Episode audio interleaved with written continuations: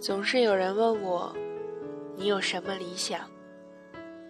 大概我该回答：荣华富贵。这是绝大多数人的终极目标。一旦到了这个层面，就到顶了，再往上也想不出什么新鲜东西了。荣华富贵实现不了，起码要活着，纳税交粮，娶妻生子，养老送终。好朋友陆远老师跟我说：“能跟你谈理想的，那都是穷人。有钱的，谁不知道钱好啊？”可我记得，陆远曾经的理想是做个诗人。谁都曾有理想，而且放在手里怕捂着，放在嘴里怕咽了。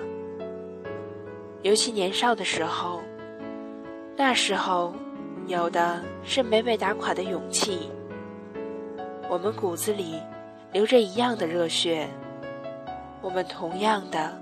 为梦想奋斗，我们同样的为自己抉择，我们同样选择一条路，并且有勇气坚持下去。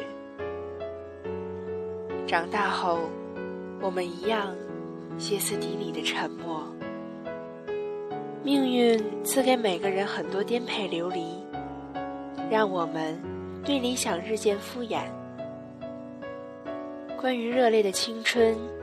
即使雨水很凉，也要在风雨中飘扬，绝不能向现实缴械投降。为这些，我愿倾我所有。直到后来，这些年少轻狂终于连同青春淹没在柴米油盐酱醋茶里了。很多人连生活的根本是什么都不知道。就等于不自知。不自知的人还能知道些别的什么呢？一个人，无论你想成为什么，无论你的理想有多大，首先你要学会养活自己，学会自立。以前我认为这句话很扯，因为我自以为生活中必须留存一些我们流逝的骄傲。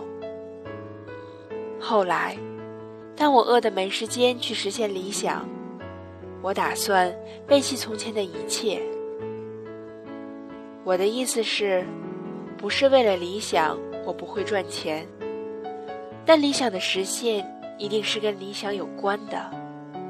如果不是，那就是空想。我的理想是什么？我想有一所面朝大海的房子。就是我自己的房子，我想在里面裸着身子放声大唱，或者嚎啕大哭，都无所顾忌的房子。我在房子的保护下，而不在任何目力的注视中。首先，我得去赚钱。你想，这可是海边的房子。我想有一个爱人，乐意的时候。我一遍遍喊他的名字，他也不厌其烦的，每次都会答一声“亲爱的，我在”。爱人需要穿漂亮衣服，用好的化妆品，这样她开心，她才漂亮。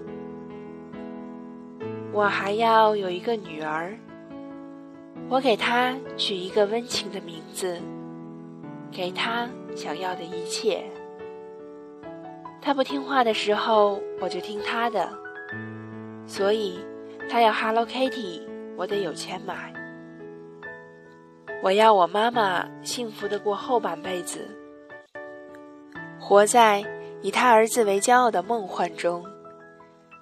有空的时候，而不非得是清明节，我们回老家，去祭扫外公的坟墓。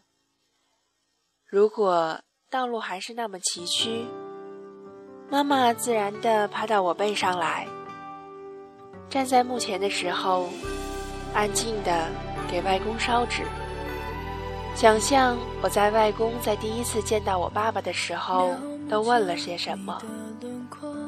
然后就把女儿交给他，然后有了我。爸爸在我犯错时怎么拿棍子打？怎样打完后又吻我的额头？然后我和妈妈回家，并央求他把过去的事讲给我听。然后有一天，妈妈先我而去，我在清明节去他的坟前为他唱歌，所以我得有钱让他安享晚年。没有实现就没有理想，都是梦。世间没有一个姑娘敢轻易嫁给只有一包行李和一本诗集的流浪汉。虽然我也坚信，没有一个女人会轻易鄙视一个认真为自己理想而奋斗的男人。这事儿蛮拧，说不清。